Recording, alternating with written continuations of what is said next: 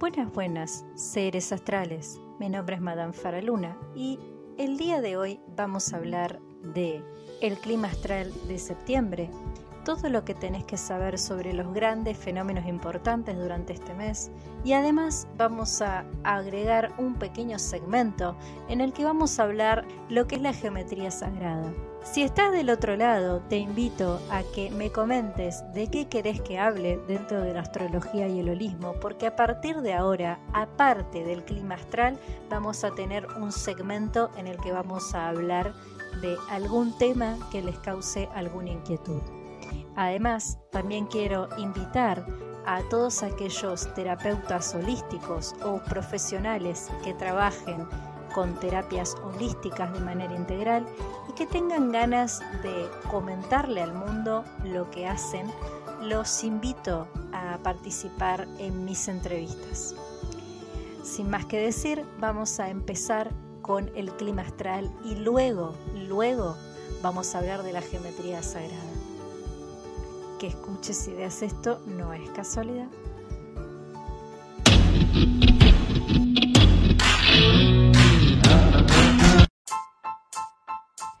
Madame Faraluna. Astrología y terapias holísticas. Todo lo que querés saber del universo. El clima astral, los fenómenos celestes, las terapias holísticas y el mejor contenido. Madame Faraluna. Astrología y terapias holísticas. Lo mejor de lo mejor. Tu mejor versión te espera. Accede a todo lo que querés saber del universo. Accede a mis servicios en línea Seguime en Spotify, Madame Faraluna. En Facebook, Faraluna Faraluna. El mejor contenido, todo lo que querés saber en Madame Faraluna. Que escuches esto no es casualidad. Saludos astrales.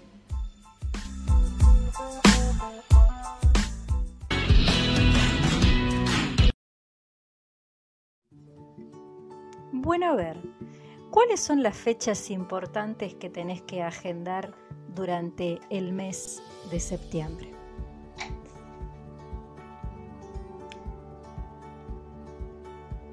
Anota el 5 de septiembre, el 9 de septiembre, el 10 de septiembre, el 23 de septiembre, el y el 29 de septiembre van a suceder fenómenos astrológicos muy trascendentales y muy, muy, muy importantes. Vamos a arrancar hablando del primero.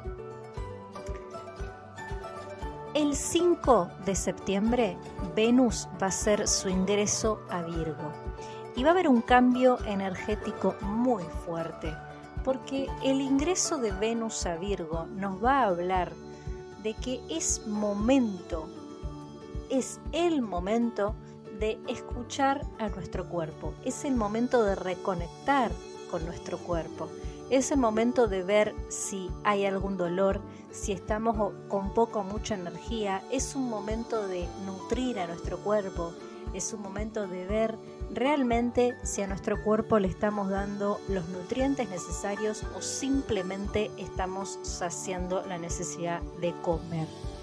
Esto también es muy importante porque también lo que elegimos comer y lo que elegimos darle a nuestro cuerpo habla mucho de quiénes somos y de cómo nos vemos.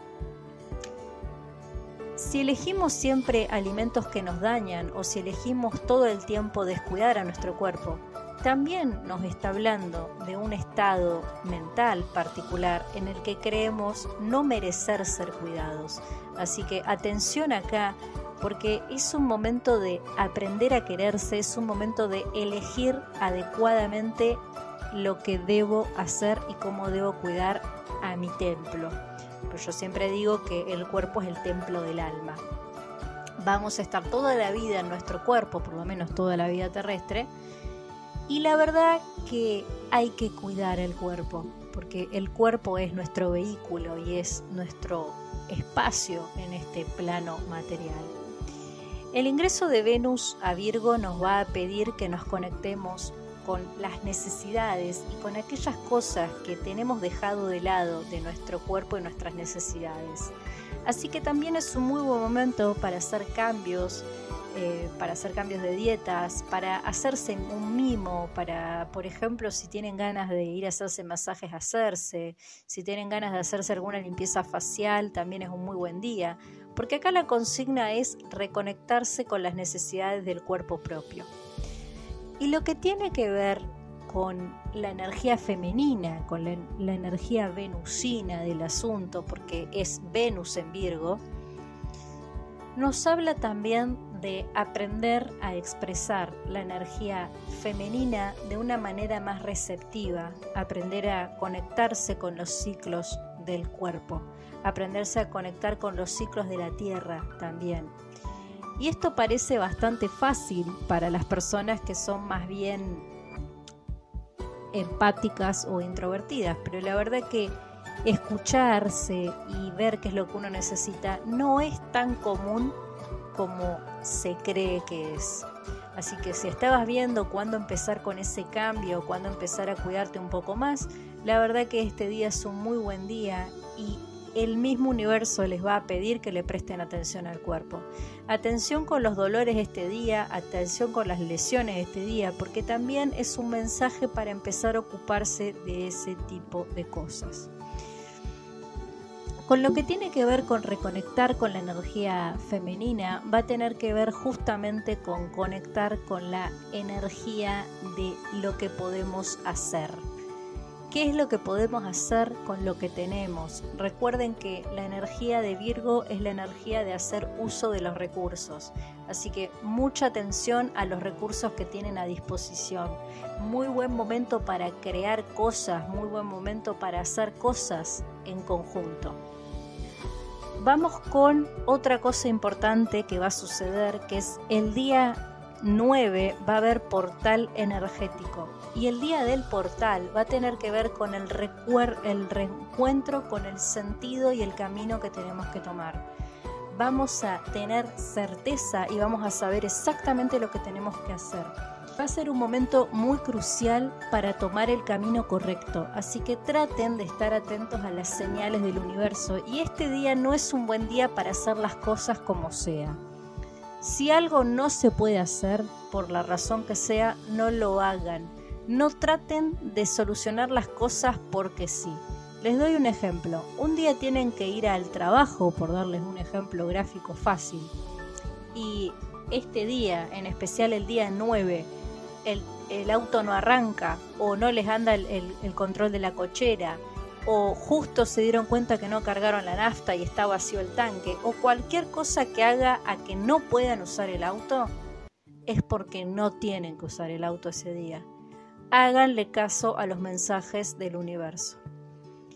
Una persona cualquiera, ¿qué haría en una situación así? Primero entramos en pánico, después tratamos de solucionar el problema y después nos subimos al auto y vamos a trabajar como sea. Bueno, justamente eso es lo que no hay que hacer el día del portal. El día del portal no es un día para hacer las cosas como sea. Si algo no sucede como está planeado, no sucede como tiene que suceder, no lo hagan, porque van a caer justamente a donde tienen que ir.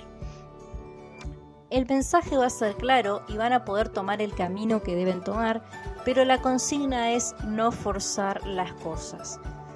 De todos modos, sobre el portal, sobre la luna llena en Pisces y sobre la luna nueva en Libra, voy a hablar en Instagram, Madame Faraluna, y ahí van a encontrar todo lo que necesiten saber muy detalladamente de estas tres facetas importantes. Bien, ahora sí, sigamos. El día 10 de septiembre se produce la luna llena en Pisces. Como acabo de decir, voy a hablar de este tema en Instagram, pero lo que les puedo adelantar es que va a ser un momento para reconectar con la conexión más profunda y va a ser un momento de apertura muy grande. No nos olvidemos que la energía de Pisces es la energía de conexión por excelencia y es agua. Cáncer, Escorpio y Pisces son agua es energía en movimiento, es energía conectada con todo y es una energía que está relacionada con la sanación. Ahora, ¿por qué la luna llena va a ser tan importante? Justamente esta luna nos va a conectar con todas las emociones que tenemos dando vueltas, nos va a conectar con nuestra, nuestro gift, con, nuestro, con nuestra habilidad, con eso que se nos fue dado. Va a ser un momento de revelación muy importante y para las personas que trabajan con energía va a ser un momento crucial para pasar al siguiente nivel de conciencia. Vamos con el día 23 de septiembre, Mercurio ingresa a Virgo en retrógrado. Atención acá porque ahora no solo Venus está en Virgo, sino que también Mercurio. Esto es muy importante. La energía de Mercurio en Virgo nos va a hablar de que es un excelente clima para darnos cuenta quiénes son las personas que están en nuestro círculo cercano. También es un momento para terminar de armar proyectos, es un momento para aprender a filtrar la información, aprender a saber a quién hablarle y a quién no. Y las personas que estén pasando por momentos poco creativos, si se quiere, o bloqueados con la creatividad, o que crean que no pueden darle forma a las cosas que quieren hacer, la verdad que Mercurio en Virgo va a ser un momento bastante bueno para destrabar algunas cuestiones creativas, pero recuerden que va a estar en retrógrado, así que también esta situación lo que va a hacer es poner luz justamente a las personas con las que tengan conflictos. Va a ser un momento en el que los enemigos ocultos van a dejar de ser ocultos para ser enemigos declarados. También tiene que ver, y no para todo el mundo, depende de algunas cartas en particular, va a tener que ver con los conflictos familiares por cuestiones de lugares. Así que también se esténse preparados para este tipo de, de cosas. El día 25 de septiembre hay luna nueva en Libra y es un excelentísimo momento para armar alianzas exitosas.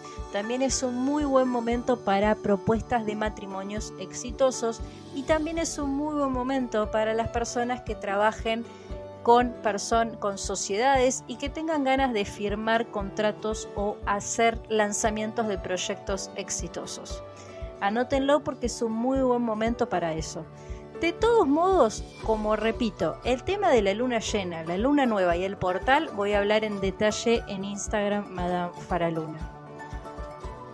El día 29 de septiembre Venus ingresa a Libra y va a ser el momento, el momento en el que vamos a tener que aprender a negociar va a ser un momento en el que vamos a tener que aprender a negociar.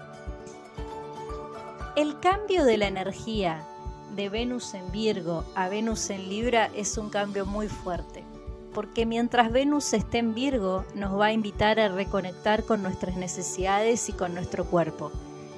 El paso de Venus por Libra va a ser muy diferente, porque Libra tiene que ver con la otredad, tiene que ver con los demás, la energía de Libra nos aleja de nosotros mismos.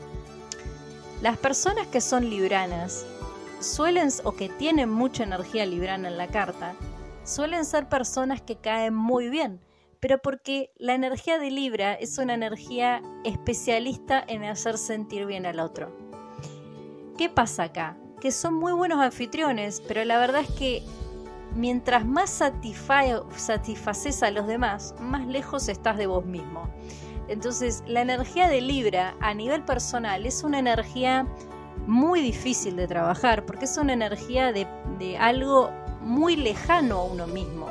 El mundo de los sentimientos para las personas libranas es algo casi inalcanzable y es algo muy difícil de trabajar. Así que Venus por Libra va a ser un momento en el que nos vamos a sentir muy alejados de nosotros mismos y va a ser un momento en el que vamos a tener que aprender el equilibrio entre nuestras necesidades y las de los demás. Para algunas personas, y en especial las personas que tengan mucho Leo, mucho Aries en la carta, va a ser un momento muy, muy, muy complicado y muy caótico. Anótenlo porque de todos modos el que en su carta astral tenga Venus en Libra, es decir, los nativos que hayan nacido con Venus en Libra, van a salir muy favorecidos durante este ingreso porque a ellos sí les va a favorecer el paso de Venus en Libra. Para ustedes sí va a ser un momento de reencontrarse con ustedes mismos. Bien, ahora bien, vamos a, a ver cómo arranca, cómo, acá ya hablamos de, de las cosas más importantes, ¿no? Pero a ver, ¿cómo arranca el mes de septiembre? ¿Con qué energías nos encontramos y cómo va a estar todo? ¿Qué, es lo, qué es lo que nos podemos encontrar con el mes de septiembre? A ver, arrancamos con la luna en escorpio, arrancamos con Mercurio en Libra, arrancamos con Venus en Leo, atención ahí, Venus todavía no cambia de lugar, está en Leo, Vamos a arrancar con Marte en Géminis, con Júpiter en Aries en retrógrado, Saturno en Acuario en retrógrado, Urano en Tauro en retrógrado, Neptuno Piscis retrógrado, Plutón Capricornio retrógrado y cabe mencionar que Quirón está en Aries en retrógrado. A ver, no sé si escucharon la palabra retrógrado por lo menos más de dos veces todos los planetas, no todos los planetas, pero sí todos los planetas transpersonales están en retrógrado. ¿Qué quiere decir esto? Quiere decir que los planetas que se consideran colectivos, que están más allá del individuo en sí, están en retrógrado. Lo que tiene que ver con el avance colectivo y lo que tiene que ver con los cambios sociales está en modo de bloqueo hay una energía de retroceso en la que no se puede avanzar. Y esto tiene mucho que ver con que Plutón está en retrógrado en Capricornio. No nos olvidemos que Capricornio es el planeta de las tradiciones, que es el planeta de la economía, que es, eh, perdón, que es el signo de las tradiciones, que es el signo de la economía, que es el signo del trabajo en grupo. Capricornio, como buen signo de tierra, es una energía femenina de tierra y cooperativa. Si Plutón está en retrógrado en Capricornio, también nos habla de que todo lo que tenga que ver con las cuestiones culturales, todo lo que tenga que ver con las políticas, todo lo que tenga que ver con la economía, está en un proceso de bloqueo y está en un proceso de retroceso muy, muy fuerte. Neptuno, por otro lado, que está, Neptuno está en Pisces y hemos disfrutado muchísimo tiempo de Neptuno en Pisces direccionado. La verdad que Neptuno en retrógrado en este signo, en un signo de agua, en el signo mutable de agua, es muy, muy, muy complicado. Porque Neptuno tiene que ver con el inconsciente, tiene que ver con la imaginación, tiene que ver con el sentimiento, tiene que ver con la unidad y que está en retrógrado también nos habla que no conforme con que estamos bloqueados, no tenemos capacidad de conectarnos los unos a los otros, estamos separados, no estamos unidos, estamos como complicados para realmente conectar los unos a los otros. Urano en Tauro en retrógrado. Recuerden que Urano se relaciona con la creatividad, tiene que ver con nuestra capacidad de idear y de innovar. Y recordemos por favor que Tauro es un signo de tierra, igual que Virgo, igual que Capricornio, y que es un signo femenino de tierra. ¿Qué pasa con los signos femeninos de tierra? ¿Qué pasa con Tauro, Capricornio y Virgo? Estos signos, a diferencia de sus hermanos o sus hermanas en realidad, a diferencia de los signos de agua, a diferencia de Pisces, Escorpio y Cáncer, que son signos femeninos también, estos signos son femeninos, pero no son, no vibran igual que los signos de tierra. Porque los signos femeninos de agua tienen más facilidad para conectar consigo mismos los signos de tierra no tienen esa facilidad. Los signos de tierra están más conectados con los ciclos terrestres, están muy conectados con su Pachamama, están muy conectados con las tradiciones. Tienen muy fuerte sentido de pertenencia, pero les cuesta mucho conectarse con sus necesidades. Entonces, si Urano está en retrógrado en Tauro, lo que nos está diciendo es que nos está costando como sociedad conectarnos con nuestras habilidades, con nuestra creatividad y con nuestras capacidades. ¿No se fijan y no ven que parece que todo el tiempo es más de lo mismo? Ni las propagandas son creativas, la música es más o menos más de lo mismo hace mucho tiempo. Las políticas son más o menos iguales. Es más de lo mismo. Todos estos planetas en retrógrado, y todavía no nos pusimos a hablar de Saturno, nos están hablando de que como sociedad nos está costando dar el paso que sigue a la evolución porque estamos trabados energéticamente.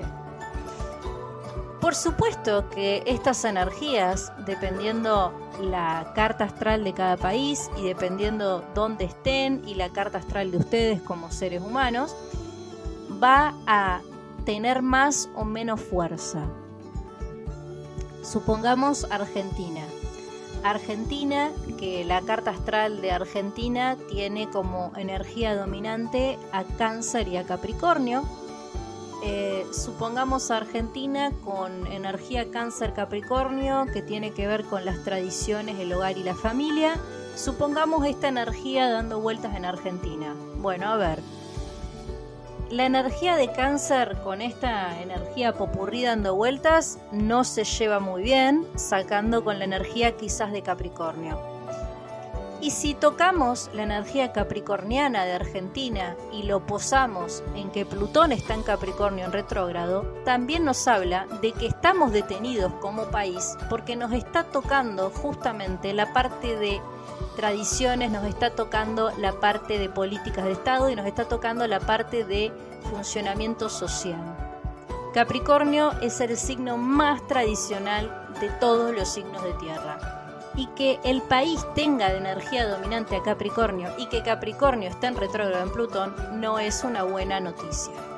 Ahora, por ejemplo, si esta misma configuración energética la llevamos siquiera en Estados Unidos, Estados Unidos tiene una carta astral en la que la energía dominante es Libra, la energía de, Libra es la energía de la diplomacia, es la energía de la conciliación, es la energía de los negocios, es la energía de las sociedades.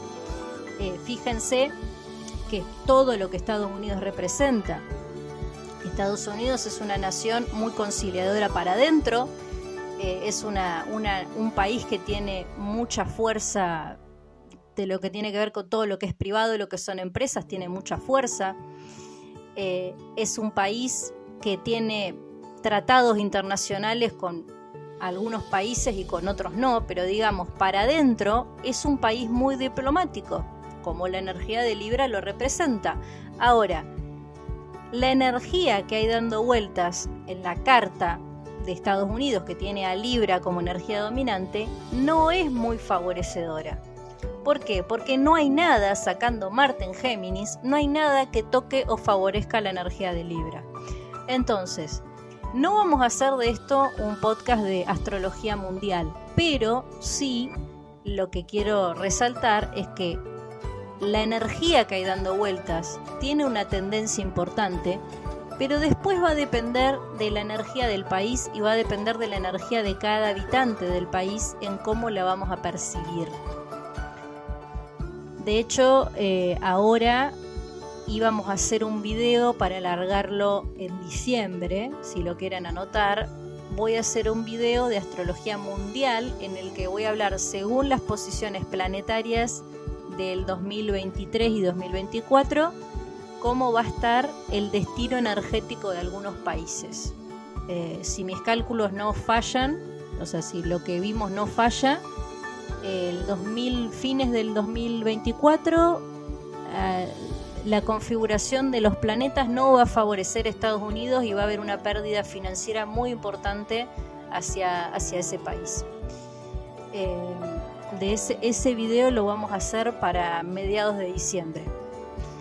Bien, ahora vamos con otra cosa importante a mencionar durante el mes de septiembre. El día 7 de septiembre hay luna en Acuario y va a estar en trígono con Saturno, con Mercurio y con Marte. El primer trígono de aire del mes. Es un momento en el que las ideas no solo vuelan, sino que es muy probable que la gente esté de mal humor. Este, yo no los animo a tomarse nada en serio este día, ni a tomar decisiones importantes, mucho menos. Eh, porque va a haber como mucha confusión y mucha, mucha violencia, mucho, mucho cambio comunicativo en la calle. También es un día que les puede llegar información muy importante a las personas que trabajen en el plano creativo, así que esténse atentos. Y otro día que yo no les recomiendo eh, salir es el 12 de septiembre, porque el 12 de septiembre la luna va a estar en Aries y va a estar en trígono con Venus y con Júpiter en retrógrado. Este, así que atención acá porque el día 12 la energía de Aries en Júpiter y en la luna va a ser para conflictos, eh, violencia y cualquier tipo de, de conflicto y malentendimiento, hasta me animaría a decir que mucha violencia en la calle y caídas de cosas muy importantes el día 12 de septiembre. Bien, a ver, ¿qué cosa que sí podemos hacer y que nos puede favorecer durante lo que queda del mes? Porque no vamos a hablar de día por día porque si no la verdad que no se nos va a hacer muy largo eh, me parece que esta es la, información más trascendente. El día 28 del 9 la luna va a ingresar a Escorpio y va a estar en trígono con Neptuno y en cuadratura con Urano. Este día va a ser un día bueno para las personas que quieran cargar piedras, para las personas que quieran cargar amuletos, para las personas que quieran cargar sus utensilios energéticos, va a ser un muy buen día. No tanto para lo que tenga que ver con aperturas de canales, porque Neptuno está en retrógrado, así que no lo recomiendo, y más si no saben cómo hacerlo. Para lo que, lo que tampoco va a ser un buen día, va a ser para todo lo que tenga que ver con los negocios y las inversiones, no es un buen día. Pero si le quieren sacar el jugo al paso de Escorpio, es un muy buen día para iniciar terapias y es un excelente día para lo que mencioné recién, para cargar amuletos. Si no saben cómo hacerlo, pueden seguirme en Instagram, Madame Faraluna, donde hay publicaciones más viejas sobre cómo cargar cristales y amuletos. Se nos termina el mes, nos vamos al 30 de septiembre y el 30 de septiembre la luna va a estar en Sagitario y va a estar en trígono con Júpiter en Aries en retrógrado y en cuadratura con Marte en Géminis. ¿Qué pasa acá? ¿Qué pasa durante la luna en Sagitario?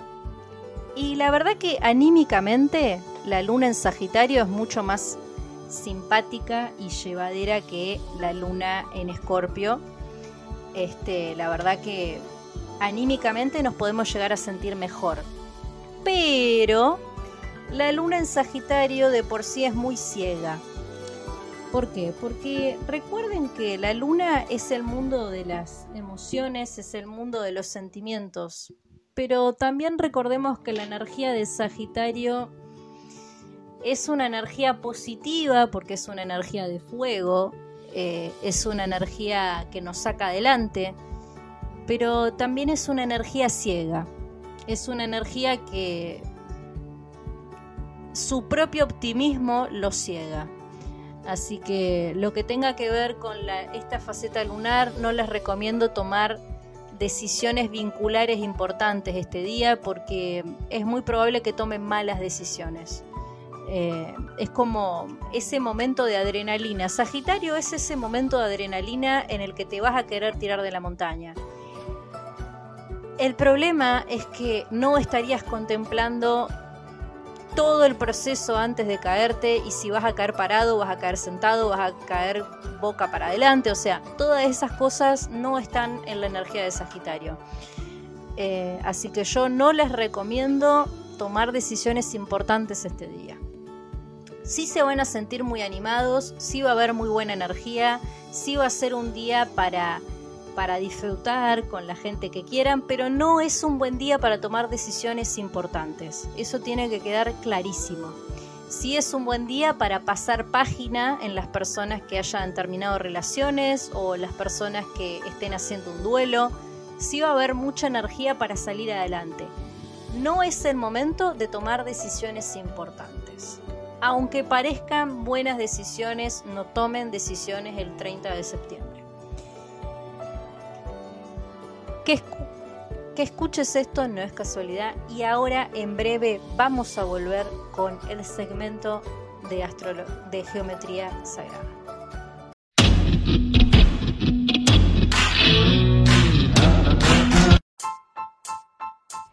Madame Faraluna, astrología y terapias holísticas. Todo lo que querés saber del universo, el clima astral, los fenómenos celestes, las terapias holísticas y el mejor contenido. Madame Faraluna, astrología y terapias holísticas. Lo mejor de lo mejor. Tu mejor versión te espera. Accede a todo lo que querés saber del universo. Accede a mis servicios en línea. Seguime en Spotify, Madame Faraluna. En Facebook, Faraluna Faraluna. El mejor contenido todo lo que querés saber en Madame Faraluna. Que escuches esto no es casualidad. Saludos astrales.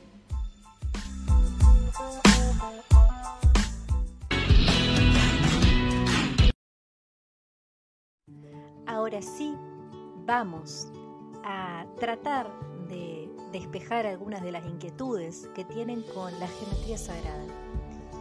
La geometría sagrada es tan o más vieja que la astrología y merece su debido respeto. Tanto, tanto religiones como grupos sectarios, como hermetistas, como ocultistas, como filósofos, como astrólogos, alquimistas de la época, inclusive matemáticos, han trabajado con la geometría sagrada. La geometría sagrada es un conjunto de formas, es un conjunto de patrones geométricos perfectos, simétricos, de ángulos iguales, totalmente perfectos, que tienen una resonancia muy especial, una vibración muy especial. Por eso se les dice geometría sagrada. Las geometrías sagradas son figuras geométricas muy puntuales que se encuentran impregnadas como códigos en todo la, toda la expresión de la naturaleza viva. El átomo cumple con una de las funciones geométricas de la geometría sagrada. El patrón que siguen las plantas cumple con esto. El ADN tiene la misma forma. La placenta tiene esta forma. Todo lo que se entiende, la célula tiene esta forma. Todo de las personas tiene la forma del espiral. Todo lo que represente la vida, todo lo que es expresión de vida en sí, tiene y está hecho de geometría, de estas figuras geométricas que se las considera sagradas. De hecho, estas figuras geométricas han sido base de la construcción de templos, catedrales e iglesias durante lo largo de la, vida en la tierra. Fue Platón el que estudió estas figuras geométricas tan perfectas. Fue Platón uno de los primeros pensadores de la época de hablar de este tipo de cosas. Para Platón había cinco sólidos tridimensionales.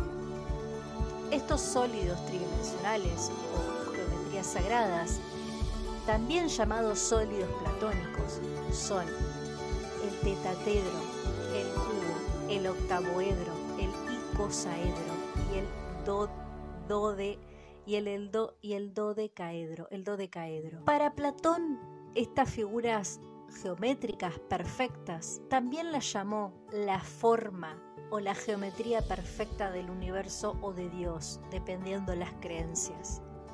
Se dice también que la flor de la vida, que es una de las expresiones de las formas geométricas, porque con estas formas geométricas que están visibles en todas las expresiones de los seres vivos, también estas mismas formas en conjunto forman otras formas. La flor de la vida es quizás una de las formas geométricas más perfectas a partir de la geometría sagrada.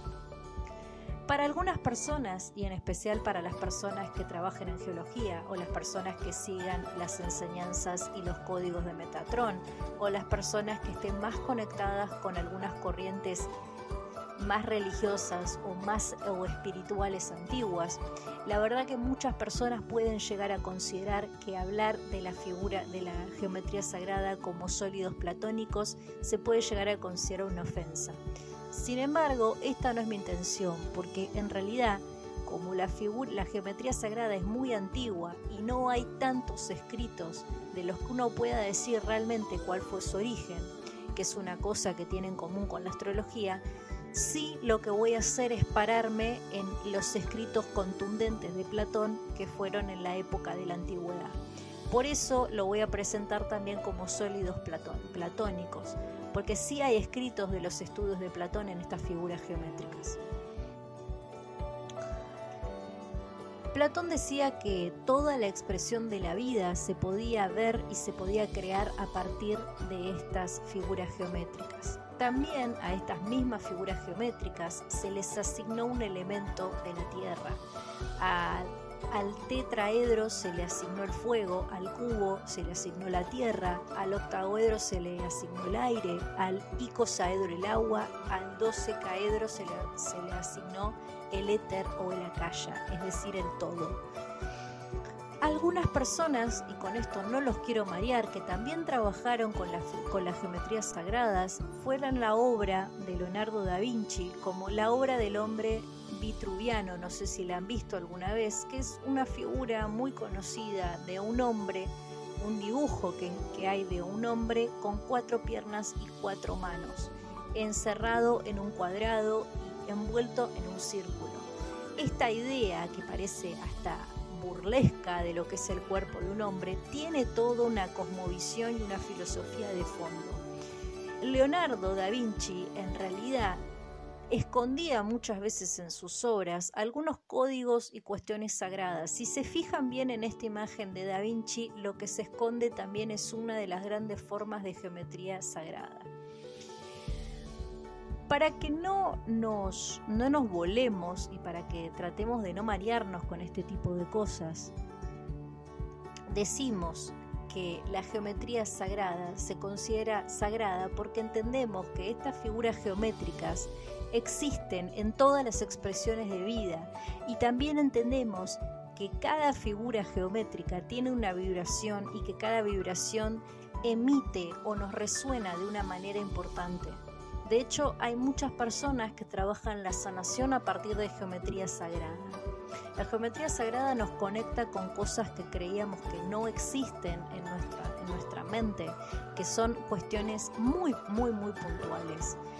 Lo que tiene que ver con por qué es tan poderosa esta geometría o por qué tiene una frecuencia particular o por qué nos resuena de una manera importante. Para entender esto y para entender por qué nos resuena tanto estas formas geométricas y por qué son tan tan poderosas, es porque tenemos que entender que la materia es energía detenida, que todo, inclusive lo material, está compuesto de energía, que el universo es energía. Varios investigadores, incluyendo Einstein en ese momento, estudiaron la transformación de los cuerpos, es decir, de la materia, a partir de la exposición a determinados tipos de energías o a determinados tipos de frecuencias en particular. Actualmente, la medicina moderna y las personas que trabajan con el holismo han encontrado grandes avances en las modificaciones celulares de los cuerpos a partir de un determinado tipo de energía. Lo curioso de estas figuras geométricas perfectas no es solamente la energía que emanan y las frecuencias o la vibración que nos, que nos despierta, sino que también es muy curioso cómo puede ser que estén en todas las expresiones de la vida. Esto también lo investigó Leonardo Fibonacci, en la pronunciación, fue un matemático que descubrió que había un determinado orden de crecimiento en las plantas. Había una secuencia que era 1, 1, 2, 3, 5, 8, 13, 21, 34, 55, 89, etc.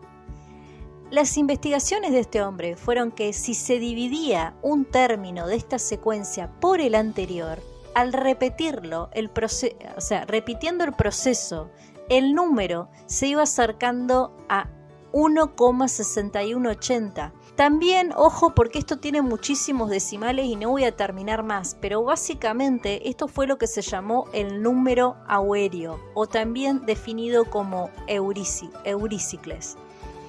La causa de este modelo secuencial de Leonardo Fibonacci también se encuentra en la espiral de la espiral media dorada, es decir, la aquella espiral que gira sin principio ni fin.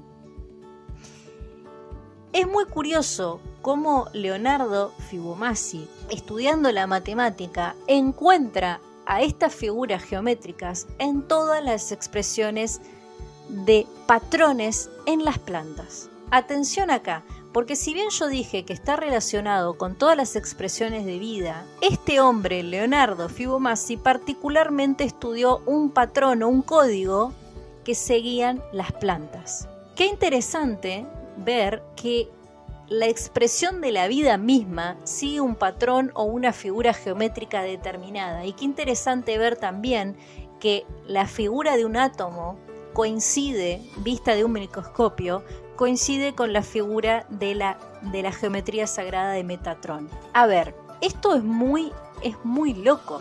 A ver, la geometría sagrada también nos habla del trabajo de los fractales. ¿sí? Nosotros para entender esto tenemos que entender que la geometría con la matemática da una complejidad para argumentar la comprensión, si se quiere, de un patrón fundamental para el entendimiento de lo que sería la vida.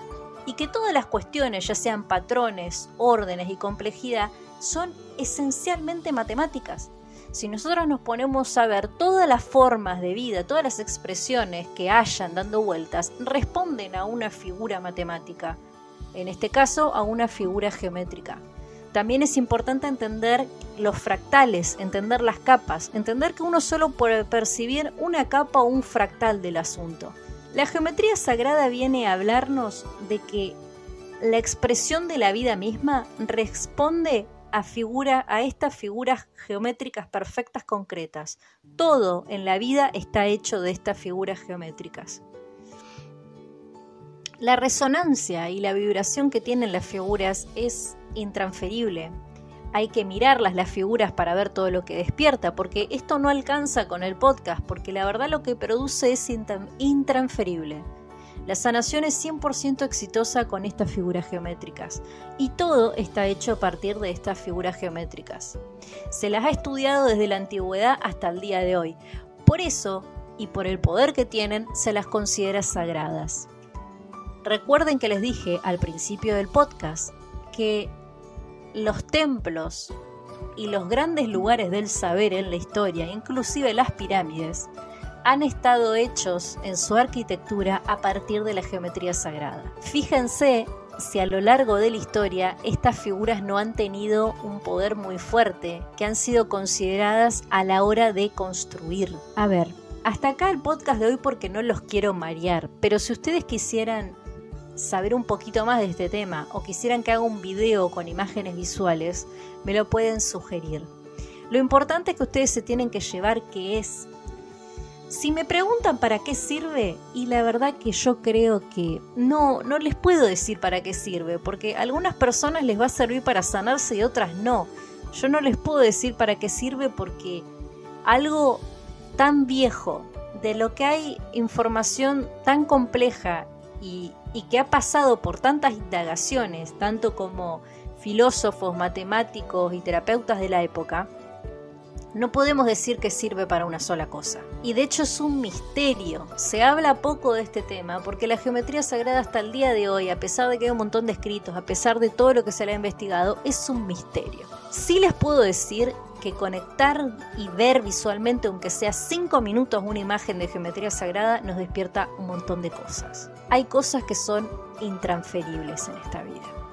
Pero sí puedo decir que una cosa para la que sí sirve la geometría sagrada es para otra vez establecer una relación entre lo espiritual y lo matemático, para establecer una relación entre la sanación y la energía y terminar de entender que no son cosas separadas y que todo está hecho de energía.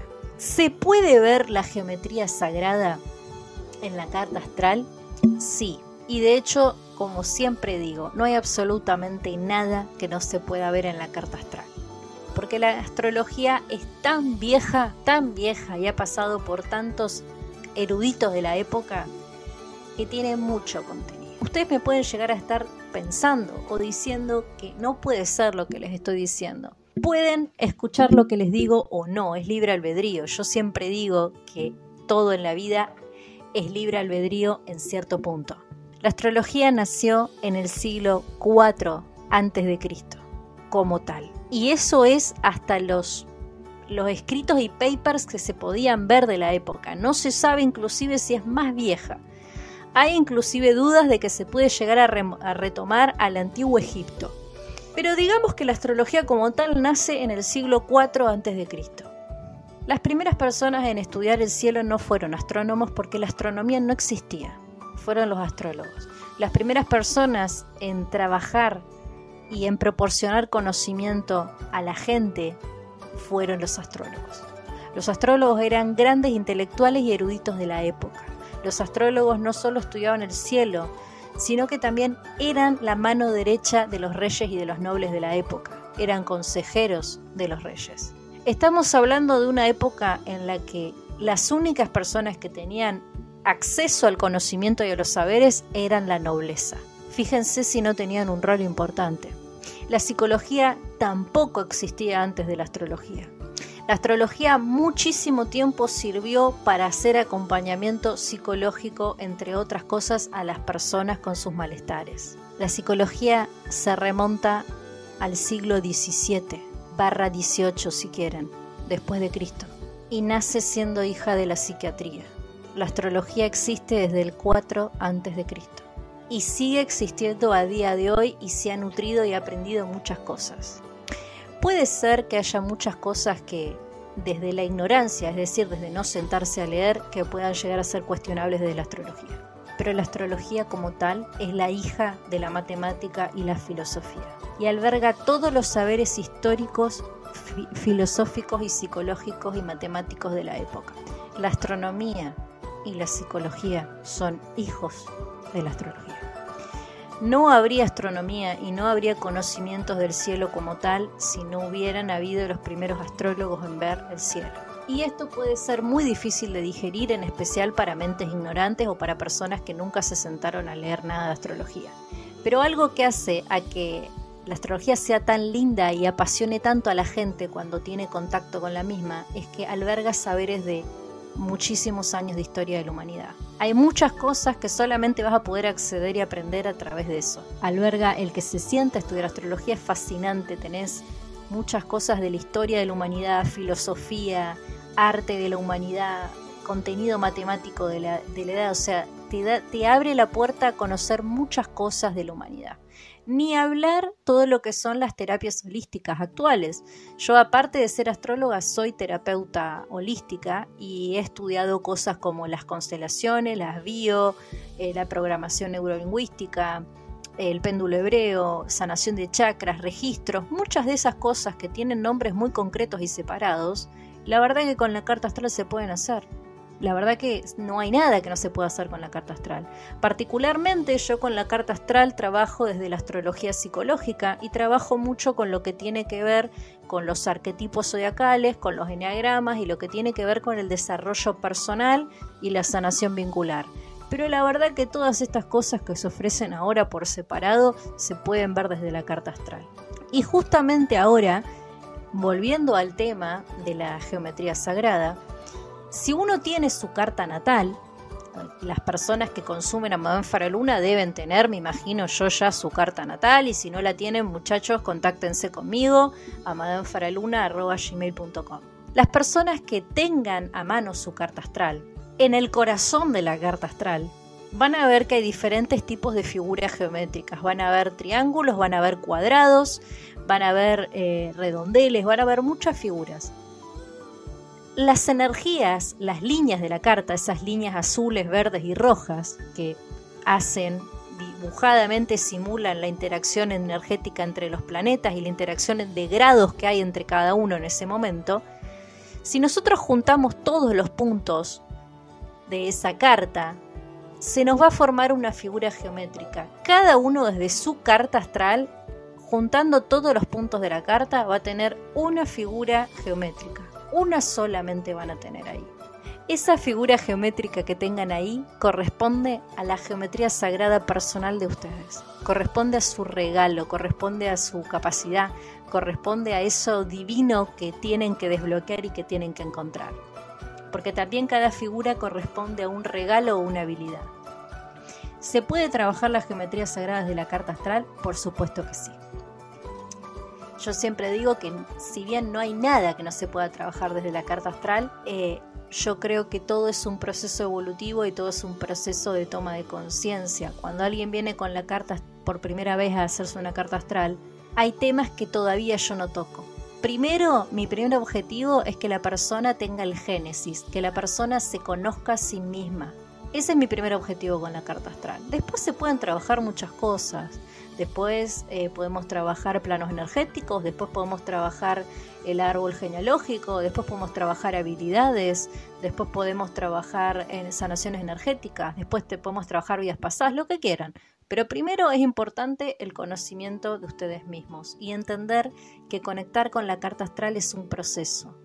No es solamente que yo les diga tienen Marte en, en Pisces, tienen, no sé, lo que quieran, el planeta que quieran. Tienen que trabajar temita por temita. Ahora bien, espero que les haya quedado claro este tema. Si quieren un video visual de este tema, me lo pueden pedir y recuerden que esta es una innovación en el segmento, así que me abro a que me sugieran temas de cosas que les generen inquietudes y que quieren que hable. Y recuerden a los terapeutas holísticos del otro lado que quieran comentar lo que hacen al mundo y que quieran dejar su huella en el mundo me pueden contactar para las entrevistas para madamefaraluna.gmail.com. Ya está a disposición en formato PDF el libro de Madame Faraluna de Astrología y Amor, donde vamos a terminar de trabajar y pulir todo lo relacionado con los vínculos desde nuestra energía zodiacal y vamos a indagar en el, lugar que ocupa Venus y la Luna a la hora de relacionarnos con la gente. Además, no se olviden que si quieren contactarse para trabajar con su carta astral, pueden contactarme a madamefaraluna.gmail.com. Espero que esto les haya gustado y que escuches Esto no es casualidad. Saludos astrales.